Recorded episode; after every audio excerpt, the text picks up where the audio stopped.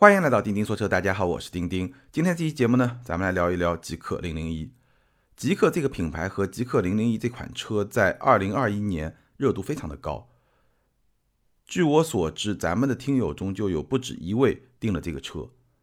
那极氪呢，你可以把它看作是吉利旗下的一个高端电动车品牌，而极氪零零一呢是这个品牌的第一款车。它非常高的热度也是伴随着一系列的事件，比如说极氪零零一这款车刚刚发布的时候呢，早期订单就非常的火爆。然后呢，随着这辆车它在研发的过程中发布一些信息之后呢，又引发了非常多的争议，主要是配置方面有一些变动。直到交车以后，继续有比较多的争议，因为这款车呢确实也会有这样那样的一些问题。总之，整个的过程。网络的热度很高，市场的热度呢也是比较高的。我们呢也专门做过一期节目，分析过极客的经营策略和它面临的挑战。当然，那期节目呢，基本上你可以看作是一个云评，没有具体的产品体验作为一个基础，只是说根据我们可以看到的一些信息做了一些评论，对品牌层面更加宏观方面的一些话题呢，我跟大家分享了一些我的看法。那不久之前呢，我终于有机会是试驾到了极氪零零一，所以今天这期节目呢，可以基于我具体的试驾体验，我们具体来聊聊这款车，聊聊这款产品，我们来分析一下极氪零零一这款车它的产品力到底如何，它有哪些优点，有哪些缺点，有哪些特点。那基于此呢，我再来跟大家分享一下我对于极氪零零一这款车的一些看法。所以今天这期节目呢，咱们更多的是来聊产品。好，那首先说明一下，我这次试驾的这款车呢是极氪零零一超长续航单电机无翼版，官价是二十九万九，当然你选装以后呢可能会超过三十万这么一个价格。我相信大家已经看过很多关于极氪零零一的一些评测的视频啊，包括各种各样的文章啊、内容啊。应该已经有很多了，尤其是如果你关心这款车的话。所以今天这期节目呢，我就不再方方面面的把这款车的各个细节都跟大家交代清楚，我觉得没有什么必要。我们就集中来聊几个最重要的话题。那首先我说一下，关于极氪零零一呢，我也拍了一个视频，我把这款车和比亚迪的汉做了一个对比，拍了一个对比的视频。那有兴趣的朋友呢，也可以去我们的微信公众号、去 B 站或者我的微博看那个视频。有了汉 EV 这款车作为一个参照呢，我觉得你也能够比较好的去了解这辆车的一些特性。那今天这期节目呢，我就只说最重点的几个问题。首先呢，我们来说一说这款车的优点和缺点，然后呢，我们再来分析一下这辆车它在驾驶层面的一些特性。最后呢，总结给出我对这款车的一些看法。好，我们先来说这辆车的优点。我概括了一下极氪零零一的优点呢，大概是四条，最主要的优点大概是四条。第一条呢，就这款车的颜值，我觉得还挺高的。当然，极氪零零一包括它的兄弟品牌领克的很多车型，外观设计、颜值这方面呢，应该说都非常的个性化。甚至我认为极氪零零一的颜值，它的外观的设计风格，相比领克会更加的极致。极氪零零一这款车，你看上去你会觉得它的很多设计元素其实是把领克的很多设计元素进一步的去推向一个比较极致的方向。所以呢，这个设计还是非常个性化的设计。那这种个性化的设计呢，其实我觉得在中国市场呢，应该这么来说啊，对于主流市场来说，可能没有那么的友好，并不是主流的消费者能够接受的这么一个设计。但是今天的市场它就有这么一个特点。你只要足够个性化，你就能够抓住属于你的那波用户，尤其是极客啊、领克啊，他们的这样一些设计，对部分的年轻消费者还是非常有吸引力的。那你能够抓住这群人，就足以保证你一个基本的销量。具体到极客零零一这款车呢，从车身形态来看，你基本上可以把它看作是一辆跨界旅行车，但是呢，它又有一个轿跑式的车顶。所以这是一辆跨界车，而且是一个掀背车。它的整个的车身的造型呢，有非常明显的跨界的特征，你很难把它归为某一个具体的分类。它是把不同车型的一些特征融为一体这么一个车。整体来说，我觉得还是非常有个性的这么一个设计。具体的细节就不多说了，就说一说这辆车的车身的比例，你就能够感受到它的特别之处。这辆车的车长大概是五米，车宽大概是两米，轴距是三米，五二三这么一个车身尺寸，就代表了这是一辆体型相当大的车。然后呢，这辆车的车高是一点五六米，也就是一米五六。这个车高其实可能你听这个数字没有概念，那我给你几个参照的对象。你就大概有概念了。今天市场上的轿车，比如说像宝马三系啊，像特斯拉的 Model 3啊，这样一些轿车的车高，基本上不到一米五，或者说比较接近一米五，或者一米五左右。而 SUV 呢，基本上是在一米六以上，有些 SUV 在一米七以上。所以一米五六的这么一个车身高度，基本上会比市场上主流的轿车要高，但是比市场上主流的 SUV 要低。这是一个跨界车的车身的高度，所以这辆车整体的车身的比例就是：首先它比较宽大，这是一辆行政级的车，而且车宽两米，这个已经是很宽的一个车了。首先比较宽大，同时它又比较高，相比轿车来说，它又会比较高，所以就是这么一辆又宽又大又高的车。这个车如果你跟比亚迪汉放到一起来看的话，你会发现两辆车的车长非常的接近，但是这辆车明显要更宽，也要更高。所以它的车身形态就是一个比较特别的这么一个车身的形态。好，颜值呢不用多说，但无论如何，我觉得至少是它的一个特点。对于它的目标用户来说呢，应该算是它的一个优点，它比较吸引用户的这么一个点吧。那第二个优点呢，就是它的内饰。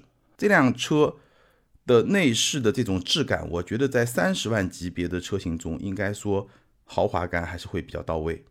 在中国品牌中呢。论内饰的这种质感，我觉得基本上极氪零零一已经非常接近未来的一些产品的这么一个水平，豪华感的营造。这辆车车内用了大量的纳帕的真皮，包括别的一些真皮，座椅啊、内饰的这种包裹物啊，整体给人的感觉，我觉得还是相当有豪华感的。而且呢，它的设计感也是比较强的，内饰的设计感是这辆车相比汉。一个比较明显的优势所在。其实汉它的内饰的选材用料水平也是不低的，但是呢，整体给人的感觉呢会更加的传统，更加的保守，不是特别能够凸显那种豪华感、设计感。而极氪零零一在这方面确实会做得更好。细节方面呢，我觉得也没什么好太多说的，就说两个吧。第一个呢，它用了一个麻将牌式的挡把。我们知道高尔夫八。包括新的九幺幺用的都是很小的，有点像麻将牌的那种挡把，但那两个车的挡把呢是竖起来的麻将牌，而这个车的挡把呢是平摊，就是倒下的麻将牌，所以它的操作方式呢是平推。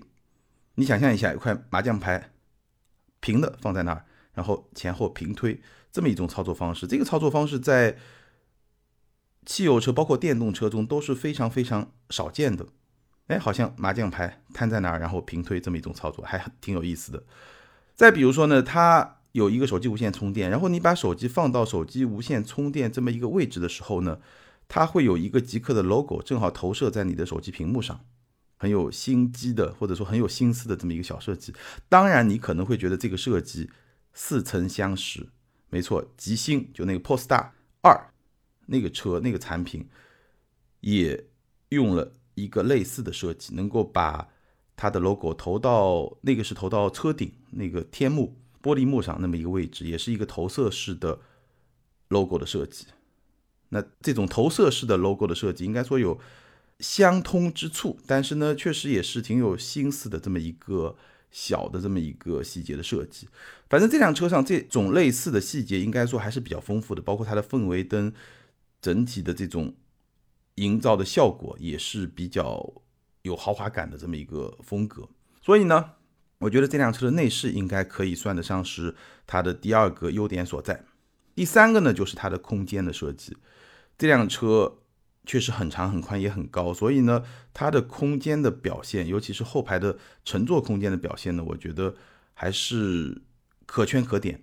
以我一米七七的身高来衡量的话呢，后排的腿部空间是两拳四指。头部空间是两指，那绝对的空间表现当然没有问题。那我曾经说过，纯电的轿车它会有一个后排的难题，就是它的后排设计会比较有挑战。那这辆车怎么来解决这个问题呢？首先呢，这辆车从硬件上来说，它已经条件会比较好，因为我刚刚说了，它的车高是一米五六，比普通的轿车已经要高出几公分了，所以从硬件的角度来说，它就已经比较有机会去解决这么一个问题。那具体来说呢，刚刚我说了，空间没有问题，它的坐姿怎么样呢？我觉得整体上来说，这辆车后排的坐姿也是比较舒适的，可能稍微有一点点板凳感。就坐垫还不是特别的高，稍微有一点点板凳感，但是呢，它的坐垫足够的长，而且呢，腿部空间足够，所以你把腿稍微往前伸一伸，放低一点，往前伸一伸，这个时候呢，轻微的板凳感，我觉得并不会让你觉得特别的难受。这是第一。第二呢，这辆车座椅靠背的角度是电动可调的，所以你很容易调到一个让你觉得很舒服的这么一个角度。所以呢，整体上来说，我觉得这辆车后排的坐姿还是比较舒适的，而且呢，后排整个的这种通透感也是非常的充分的。它用了一个全景的天幕，所以呢，整个坐在后排的感觉还是非常的开阔。那这个后排呢，我觉得对于纯电轿车的后排难题来说，这个解决方案应该说还是相当不错的。当然，前提是这辆车的车身会做的比较高，车身做的比较高呢，在别的一些方面还是会有。不好的地方，比如说它的续航的表现，待会儿我们会去说。它解决了后排的问题，但是呢，它也会付出一些代价。无论如何，后排的空间表现、乘坐的体验，我觉得 OK 没有问题。第三个优点，那最后一个优点呢？我觉得我们可以把品牌和性价比这两个点放到一块来说。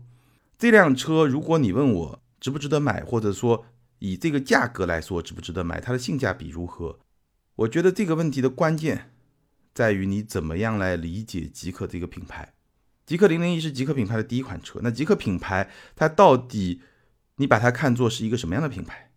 这一点决定了它的性价比高不高。比如说，如果你要把这款车和未来的一些产品来比的话，那我觉得它的性价比是高的，它会比未来便宜可能十万甚至更高的价格，但是它的外观、内饰、空间、质感各方面来看，我觉得相比未来。并没有那么明显的差距，所以如果你认为极客这个品牌它的品牌价值和未来差不多的话，那它的性价比就会比未来更高。但如果这辆车你去跟比亚迪汉来比的话，它的价格明显会更贵，但是呢，它在方方面面的这种表现，我觉得优势应该没有价差那么的大。所以如果你把这款车跟比亚迪来比的话，它的性价比会比较低。当然，这个前提是你认为极客和比亚迪这两个品牌在同一个品牌高度。如果你认为极客的品牌溢价比比亚迪高，那你就不能说它性价比低。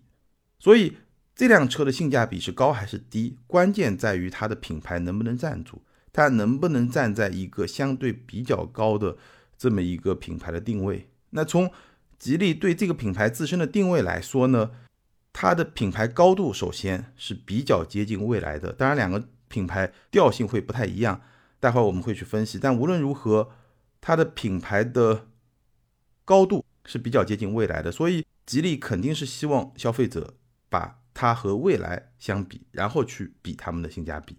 那吉利呢，当然非常擅长经营品牌，尤其是在成功的运作了领克这个品牌之后，吉利确实已经掌握了一整套去运营品牌的这么一个策略。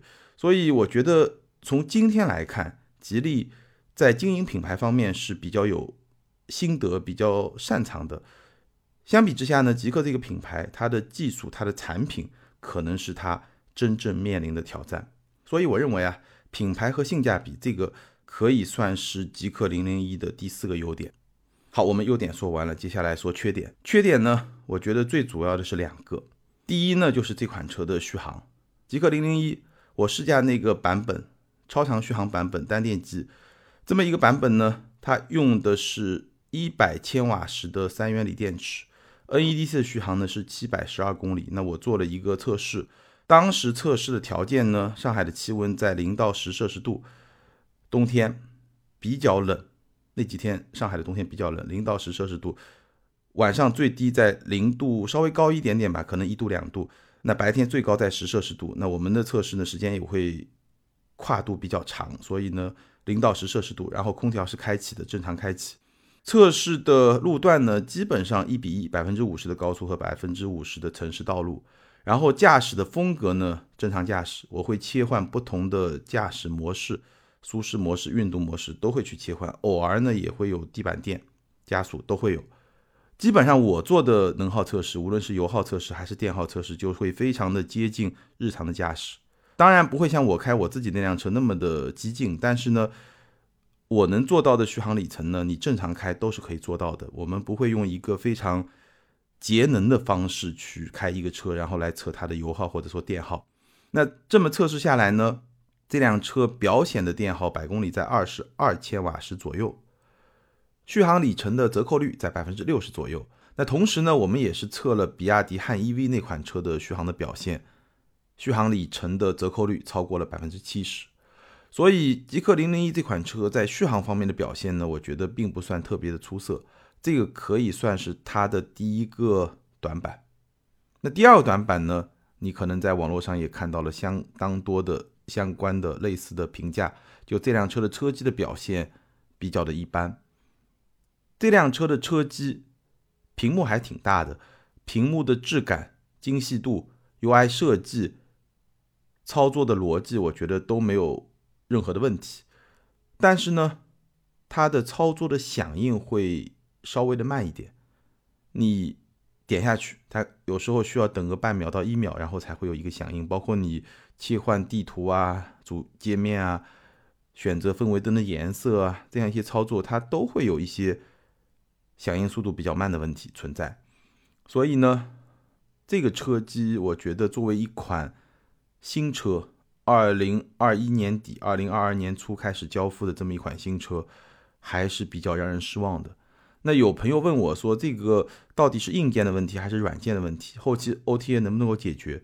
我专门的研究了一下，我现在的判断，硬件、软件可能都会有一些问题，响应速度慢。有硬件的原因，也有软件的原因，这个是我现在一个判断。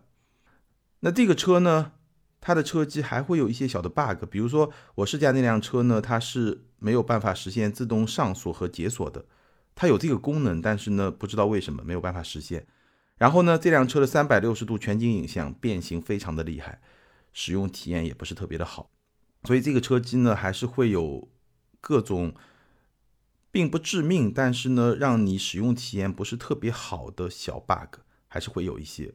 这个是它的第二个短板，我觉得这是这辆车两个比较明显的短板，别的可能都是一些很细节方面的一些小问题。那接下来呢，我们来聊一聊这辆车它在驾驶方面的一些表现，因为确实咱们的听友中，包括我身边的一些朋友，对这辆车的操控驾驶的表现。期待值是非常高的。那这辆车它底盘的表现，它在驾驶操控方面的这些素质到底表现如何？我既没有把它归为优点，也没有把它归为缺点，这个基本上就是我的这么一个态度。这辆车我开的这个版本呢，不是一个双电机四驱的版本，而是一个单电机后驱的版本。后电机的最大功率是两百千瓦，百公里加速六秒九。六秒九什么概念呢？就跟我自己那辆上一代的宝马三二零差不多。我那辆是七秒二，七秒二六秒九，差零点三秒，基本上体感差不多。当然，电车它的动力响应肯定是会更快一点，但是绝对的动力的储备的体感差不多，大概是这么一个动力的水平。然后比较让人满意的是它的转向，转向的表现让我还是比较满意的。前轮的转向角度非常的大，所以虽然说这辆车它的车长达到了五米，车宽有两米，而且没有装备后轮转向，但是呢，它的掉头半径同样是比较小的，至少比汉 EV 明显要更小。所以呢，虽然车比较大，但是呢，开起来日常驾驶的这个灵活性没有问题。而且呢，这辆车在操控方面，它车头的转向的响应非常的快，包括你连续的转向，有点像绕桩那种驾驶方式。连续转向，它的车头的响应也是非常快的，给你一种好像车头很贼的那种感觉。但是呢，这个车它毕竟比较长，它的车尾的跟随性就没有那么的好，它的车尾的跟随就没有那么的快。车头响应很快，车尾的跟随呢会需要那么一段时间，而且呢，整个的底盘会给你一种比较轻微的这种忽悠的感觉，就它的底盘没有那么的硬。还是比较偏软的这么一个调教。所以这辆车首先它的基本调性不是一辆运动取向的车，你最好不要把这辆车跟特斯拉 Model 3来比，或者跟极星二 Polestar 二来比，它们的调性会不太一样。这辆车呢本质上不是一辆运动取向的车，转向是让人比较满意的。然后它的底盘呢，我觉得前排是让人比较满意的。前排这个悬架整体的感觉呢，还是比较有韧性的。首先呢，滤震的效果不错，而且呢也会保留合适的一些路感，所以整体的感觉呢比较有韧性的这么一个状态，还是比较让人满意的。但是后排呢有点颠，这个后排颠呢，它还不是因为硬而颠，它其实没有那么硬。我刚刚说了，它的悬架还是整体比较偏软的，但是呢后排。当你经过一些比较大的路面的颠簸坑洼的时候呢，它会有比较明显的上下的这种颠簸感，包括有时候会有一些抛离感。细小的路面接缝这个过滤是不错的，但是路面坑洼稍微大一点，起伏大一点，这个车呢，它后排啊不是很安定，你坐在后排会觉得上下颠簸这种状态会比较的明显，所以这个后排呢。我觉得不是特别的满意，你坐在后排不会觉得特别的舒服。当然，我试的这个版本呢是没有搭载空气悬架的版本。那搭载空气悬架的版本呢，我不知道会是一个什么样的状态，我期待会更好一点。那这个底盘大概是一个什么样的水平呢？我刚刚说了，前排是比较 OK 的，后排呢会有点颠。我觉得如果以它三十万的价格来评价的话呢，其实应该能算得上是一个中上水平。那。我在刚刚开这个车，包括乘坐这个车的时候呢，其实一开始感受并不是特别好。我后来想了一下呢，其实可能是我的预期管理出现了问题。因为我在试驾这个车之前，我也看了很多网络上的评价。那这个底盘基本上好像干不掉保时捷，就是一个不可能发生的事情，对吧？这个底盘被吹得非常非常的神乎其神，所以我的预期值有点高。所以一上去呢，我会觉得。尤其是坐在后排的时候，我会觉得，哎，这个底盘怎么是这么一个状态？好像后排确实有点颠。我们的摄影师跟我说，他坐这个后排比坐我那辆 Model 3还要觉得更颠。Model 3虽然底盘比较硬，但是呢，它很稳定、很扎实。那种比较硬、路感比较丰富，然后呢，你会觉得有点硬的感觉，其实跟颠的感觉是不一样的。你如果说比较有驾驶或者乘坐比较多的车的这种经验，你会知道，有些车它底盘虽然偏硬。你路感很丰富，然后呢，过有些减速带的时候呢，好像是砰砰砰比较硬，但是呢，它比较稳定，你的身体不会说被来回晃动的那种感觉。其实硬而不颠，但是这个车呢，它的底盘比较软，但是呢，确实会有点颠。所以呢，我觉得我最初的预期特别的高，那乘坐以后呢，有点失望。但是客观的说啊，以三十万这么一个定价来说的话，我觉得它不是最好的，但是可以做到一个比较中上的水平。三十万的定价，它肯定没有我那辆宝马的三二零上一代的宝马三二零整个底盘更加的平衡。但是呢，相比同价位的很多产品，包括合资的产品，我其实觉得不差，这个底盘也不能算差，大概是这么一个中上的水平吧。这个是关于它的底盘和驾驶方面的一些感受。整体上来说呢，这辆车不是一个运动取向的车，它就是让你日常开还比较轻松、比较舒服。而且车身虽然大，但是呢，开起来并不笨重，也比较灵活的这么一个车。但是呢，后排的乘坐体验，当路况不好的时候呢，确实不算好。然后辅助驾驶方面呢，就完全没有，因为那些功能呢。在车机里面你都看得到，但是呢，暂时都还没有开放，所以从这个角度来说呢，这辆车其实还是一个半成品。这个大概就这辆车在驾驶方面的一个状态。好，那我们在分析完这辆车的优点、缺点和它在底盘驾驶方面的这么一个表现之后呢，最后我们可以简单的总结一下。我在开完这个车之后，其实我对极客，包括极客零零一这款车，这个品牌这款车呢，其实。都有一些思考。首先，从品牌的角度来说呢，我觉得极客还是占据了一个非常独特的生态位。正是这个独特的生态位，让它有了不错的这种市场的反馈，有了不错的这种市场的表现。什么样的独特的生态位呢？基本上，我觉得是三个关键因素的结合。主要是前两个配合的第三个。哪三个呢？第一个叫潮流，第二个叫科技，第三个叫性价比。潮流、科技、性价比。潮流不用说了，它的设计，对吧？给你的感觉就是一个潮牌，好像那种感觉。科技感，其实这辆车从产品体验来说，我觉得它在科技这个点上做的并不好，无论是车机的表现还是辅助驾驶的表现。但是呢，这个感觉是有的，所以就看它后期能不能快速的去优化这个产品在这方面的表现。再有呢，就性价比，建立在比较潮流科技。这么一个生态位的基础上，包括它内饰的质感做的也不错，它的性价比还是比较有吸引力的，至少相比未来它是会更有性价比的。所以这辆车它的定位呢，如果跟市场上别的品牌来比一比的话，两句话可以概括：它比小鹏更加的潮流，比未来更有性价比。这个是我对极客这个品牌的我的一个认识。那落实到这么一个产品呢？简单来说就是有特点、有优点、有缺点。它面临的最大的挑战就是我刚刚说的，它能不能在产品层面去兑现它品牌层面想要凸显的科技属性？你的车机、你的辅助驾驶这些方面的表现，必须要让你的用户感受到你是比较领先的，或者至少是在领先的阵营之内的。因为小鹏的辅助驾驶已经做得非常的出色。包括小鹏的车机其实做的也不错，现在还有问界 M5 这样的车，用了华为的车机，那些车车机辅助驾驶都已经有非常出色的表现。那极客这辆车，它的名字都已经叫极客了，那你能不能够表现出真正的极客应该有的一些特质？一个极客应该是怎么样的？你能不能有那些特质？你不能说我通过设计给了大家这种感觉，但实际的产品又做不到这一点。那这个就会让你的用户比较的失望。那最后呢，这个车它的产品力到底如何？其实暂时真的没有办法给出最终的评价，因为辅助驾驶完全没有开放，所以当然就没有办法评价。那如果一定要评价呢，暂时还没有，对吧？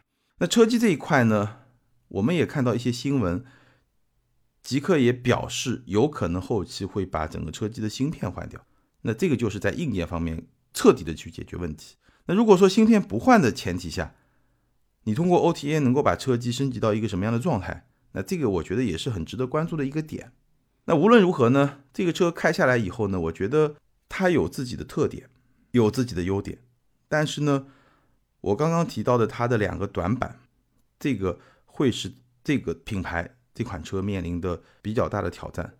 我在对比了极氪零零一和汉 EV 之后呢，我的一个深刻的感受啊。三电技术，比亚迪确实会比极客更加的成熟，但是在风格设计这些方面呢，极客确实会做得更好。所以这辆车直到我试驾的时候呢，我认为它还不是一个最终的完成品。那对它的评价呢，我们只能暂时就聊到我刚才聊的那么一个程度。那随着它后期的一些更新优化，如果有比较大的变化，我们还是可以继续跟大家来分享我体验的一些。感受和我的一些看法。那接下来呢，有机会我也会去找四驱的版本，再来体验一下。我们可能在音频里面接着跟大家聊，也有可能我再拍一个视频跟大家来聊，都有可能，好吧？那我相信关心这个车的朋友非常的多。